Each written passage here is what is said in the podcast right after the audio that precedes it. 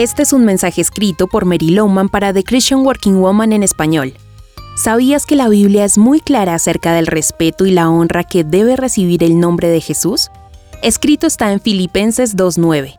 Por lo tanto, Dios lo elevó al lugar de máximo honor y le dio el nombre que está por encima de todos los demás nombres para que, ante el nombre de Jesús, se doble toda rodilla en el cielo y en la tierra y debajo de la tierra, y toda lengua declare que Jesucristo es el Señor para la gloria de Dios Padre.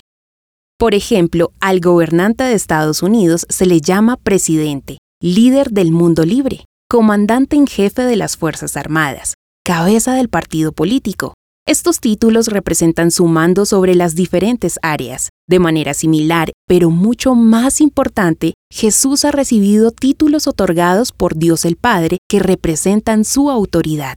Y como sus seguidores, tenemos victoria sobre nuestras luchas al proclamar su poderoso nombre. Durante los episodios de esta semana nos enfocaremos en cinco de los muchos atributos que están en la Biblia y que describen a Jesús. En primer lugar, encontramos en Isaías 7:14 que Jesús sería llamado Emanuel, que significa Dios con nosotros. Por eso recuerda que nunca estás solo.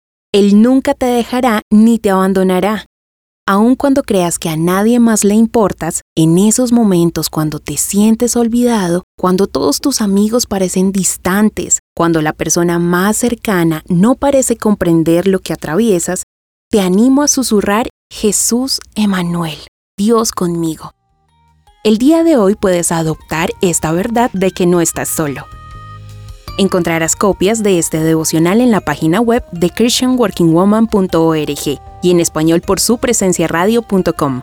Búscanos también en tu plataforma digital favorita, estamos como The Christian Working Woman en español. Gracias por escucharnos, les habló Mónica Mateus con la producción de Sara Durán.